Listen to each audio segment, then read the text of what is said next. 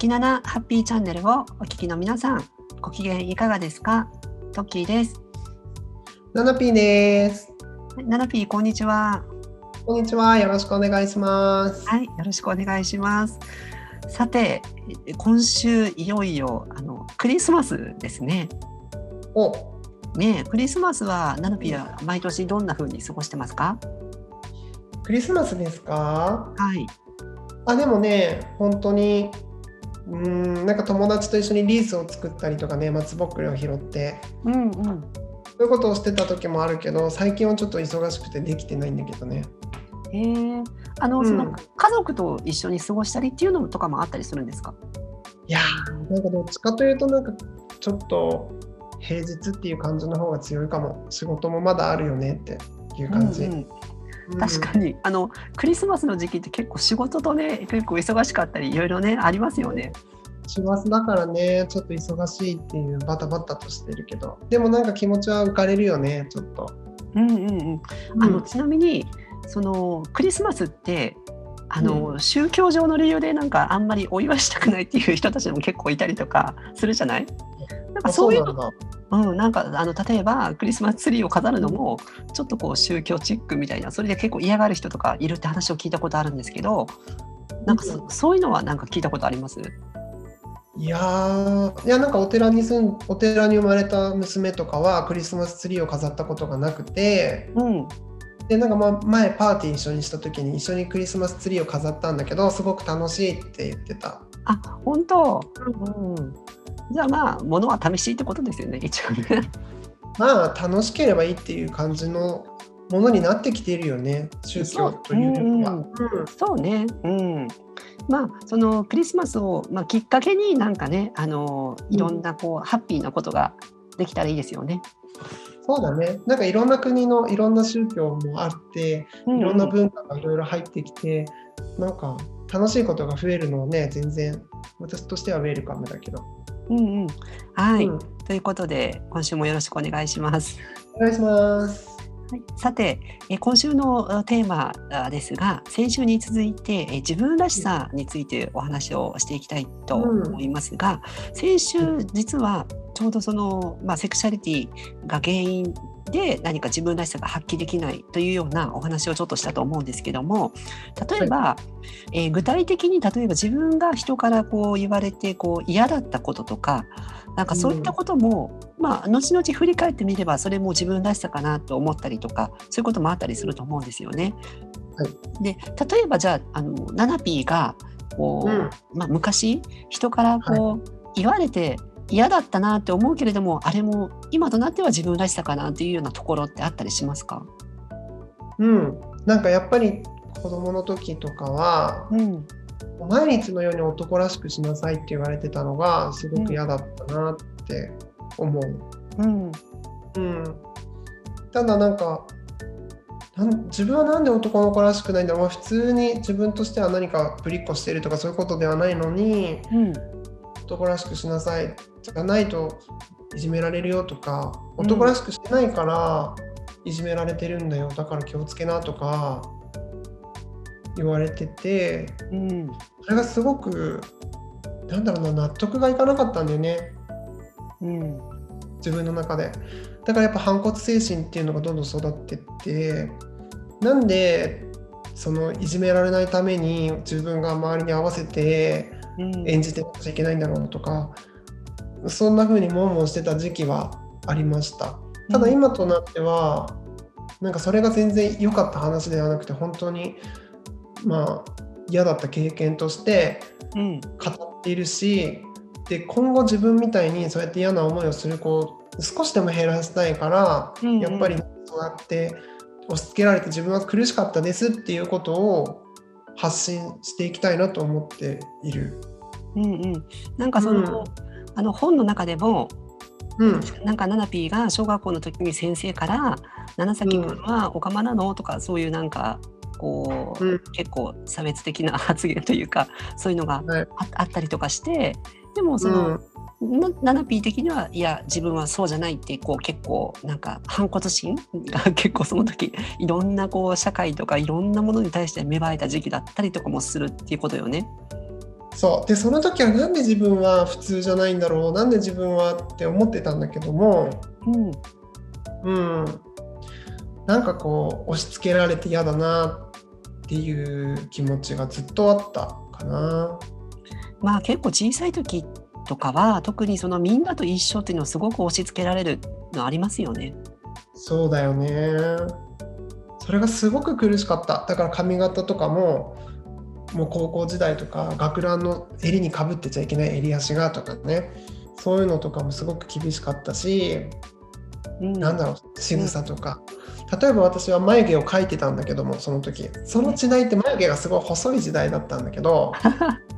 ね、なんか今はすごい太くて濃いんだけどその時代はすごい眉毛が薄くて細いみたいな時代で描いてたんだよね。だけどその時男の子がメイクしている、まあ、眉毛描いてるだけだけど、うん、メイクしてるの変みたいなそれは女のするものみたいなものとかもなんかすごく恥ずかしく、うん、悔しかったかな。うん、うん、そういう個性がまあ認められないっていうねとこはあったよね。うん、うんまあ、今となってはね結構あの普通に感じたりすることでもやっぱ時代時代ですかねこれもね。時代よだって本当化粧水つける男なんていなかったじゃない。でも今全然私もう毎日使ってるしハンドクリームも持ち歩いてるしリップクリームも塗るし、うんうんうん、なんかそれが普通にできる時代になって私はすごく今嬉しいな。ね、そうですよね。今は結構ね、そういうのも結構自由になってきつつあるかなとは思いますよね、本当に。うん。はい、ありがとうございました。では、あ続いて、えー文春オンラインで好評連載中の漫画僕が夫に出会うまで、えーこちら今日は第10話の振り返りをしていきたいと思いますけれども、はい。第10話では男男性同士で婚姻届を提出した区役所の反応はというタイトルなんですけれどもちょうど前回第9話で、えー、まあ、プロポーズを受けてで、うん、えー、まあ、10話の冒頭でもプロポーズから始まってあの結婚が始まるという、まあ、生活が始まるというところからスタートするんですけれども、うん、この実際にこの区役所に行って婚姻届を書いてその提出しに行くっていうこれかなり勇気いたと思うんです当時としては。めっちゃ勇気いた、うん、振り返ってどうですか？いやなんかね婚姻届ってもう前もって書いてるんだよね。で、うん、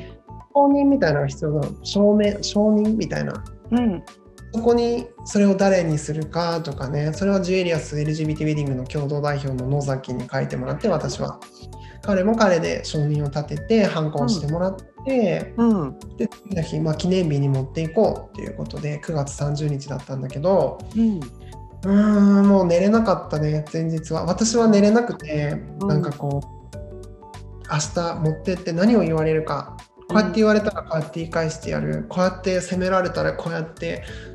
言い返してやろうとかねずっと考えてたらもう朝まで寝れなくて、うん、で気づいたらいつもだったら隣でいびきかいている彼が、うん、いびきかいてなかったんだよね。だからあ彼も寝れてないんだなって思いながら、うん、自分も考えるのやめて寝なきゃって朝方思ってたのを覚えてます。あなるほどもうその寝れないくらいすごくもう、まあ、緊張緊張と言いますかすごく、まあ、不安な気持ちがあったってことですよね。うん、不安な気持ちがすごく強かった。えー、まあ、ではその漫画の中でその、うん、何を言われても大丈夫覚悟してきたからっていうこうセリフがあってで実際にその提出した届け出が、まあ、受理されなかった。はい。うん、あの要するに不適法であることから受理することはできないというその、まあ、返事が返ってきて、はい、またその時のまたなんか気持ちっていうのはどうどうなんですかね？やっぱりねそれは分かって出してるんですよ。うん。うん、そうなる分かって出しているけれども、うん、やっぱり自分は好きな人と結婚することが認められてないんだこの国でっていう自分は結婚できない人間なんだっていうレッテルをしっかり貼られたっていう感じ、うん、それがすごく苦しかったわけでもないんだけども分かってたから、うん、だけどあやっぱそうですよね。自分は結婚ができない。人間ですよね。って改めて示自分に対しても示した示したし、うん、江戸川役所社会に対しても示したっていう感じ。うんうん。うん、ただそれはなんかすごい喧嘩売りに行ったわけではなくて、うんうん、自分が結婚したい人と結婚すると。でなんかこう引き寄せの法則ではないけども、うん、なんだろう。そのできないっていうそれって社会が勝手に決めてることで私がこの人と結婚するっていうのはもちろん本当は自由なことなんだけど、うんうん、誰と一緒に過ごしたいとか。100%私の自由なんだけども、うん、社会がそれを認めていないっていうだけで私が何かを我慢する必要はないと思ったわけ、うん、だから私結婚したいから婚姻届を出すっていうのは私にとっては何だろうな当たり前の流れなんで、ね、だからこれは出さなくちゃいけない本当は認められてないのは分かってるけども出さないと自分では納得できないっていう思いがすごく強かった。うんうんね、あの国や時代が変わればね普通に認められてたりとかするかもしれないもんね。そうその認められてないっていうことを理由に私の行動を制限したくなかったの。うんうんうん。普通に求めていい権利ってことだもんね。自分の中ではそうだったんだよね当時。でまあそれになんかすごい振り回せてしまったなっていうふうに今思ってるけどねうちの彼はね彼のこと。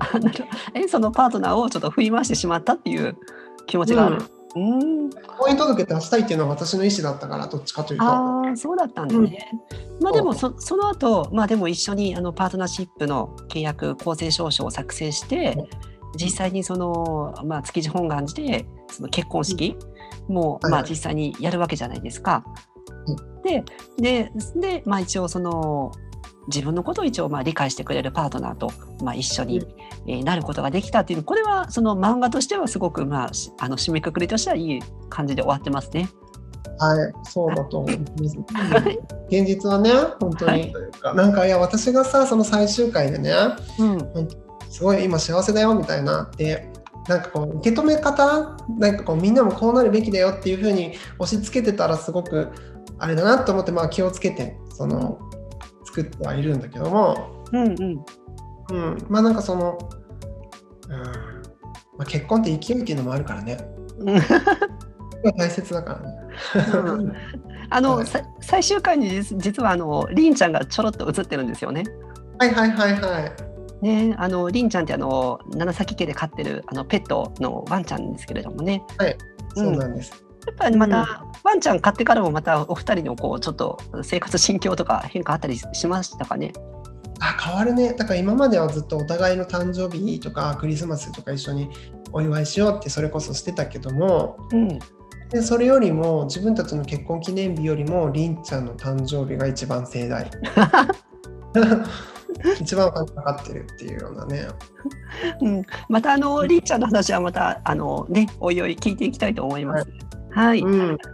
えっと、今回その漫画「僕が夫に出会うまでは」一旦、えっと、10話で最終回ということで、えー、次回から番外編がまた始まるということなんですね。はい、私はそう聞いてます。はい、またその番外の編の方もまたぜひお楽しみください。ぜひお願いします。皆さんのおかげで番外編がスタートしますので、はい、ありがとうございます。はい、ありがとうございました。はい、では最後に、えー、7P 占いのコーナーです。えー、今週1週間をハッピーに過ごすためのヒントをその時の直感やひらめきを頼りに 7P がお届けするというコーナーです。はい、えー、今週1週間の、まあえー、26日土曜日までのざっくりとした運勢なんですけれども、うん、ちょうど、まあ、新しい時代が始まっていくスタートという、えー、お告げが出ておりまして、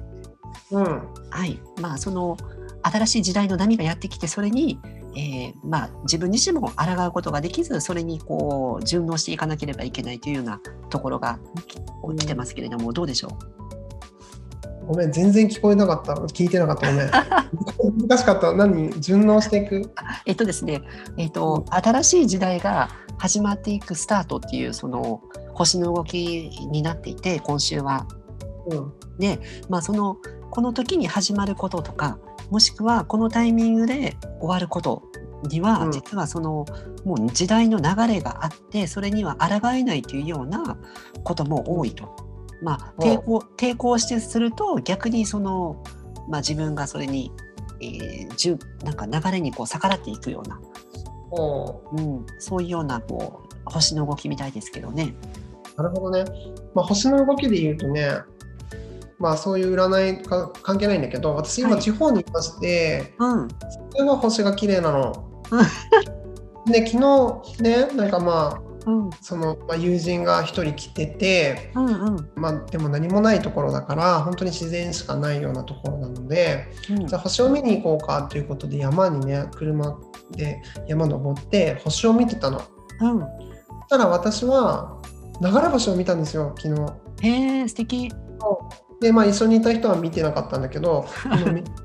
見たって言ったら見れなかったって流れ星あったんだよって言ったら願い事したって聞かれて、うん、願い事なんかできないよねそんな超短時間で一瞬で。だから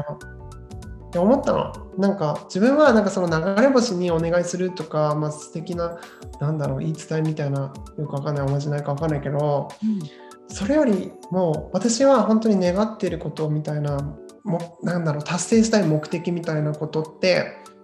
常に寝ても覚めてもずっとも思っているなってすごく念が深く強いなと思ってて、うん、来年こうありたいとか、うん、来年はこうなってるはずだ自分はっていうことは常に自分にの中にすごく強くあるから、うんうんうん、これ星なんか関係ないっていうのが思ったこと。なるほど。まあ常にまあそういったあの時代の流れも大事だけど自分自身がこうありたいという気持ちも大事にしていくということですね。それが大切じゃない？うん、大事。うん。それだけで生きていける。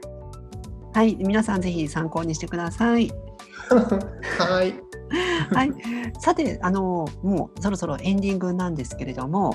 実は今度、はい、あの占い師の虹色美智子さんと、えー、実は初めてゲストをお招きして今度ライブ配信を、まあ、予定しているんですけれども、えー、この年末年始のことや2021年、えー、良いスタートダッシュを切るためのいろんなお話とか盛りだくさんでお届けしますのでまたあの日時はあの SNS とかでお知らせしますのでぜひそちらの方もチェックください。はいはい、えー、時七ハッピーチャンネルでは皆様からのお便りを募集しております。え番組への感想、取り上げてほしいテーマ、セクシャリティに関するお悩み、恋愛、人生相談など、どしどしお待ちしております。メールアドレス、tokina.lgbt、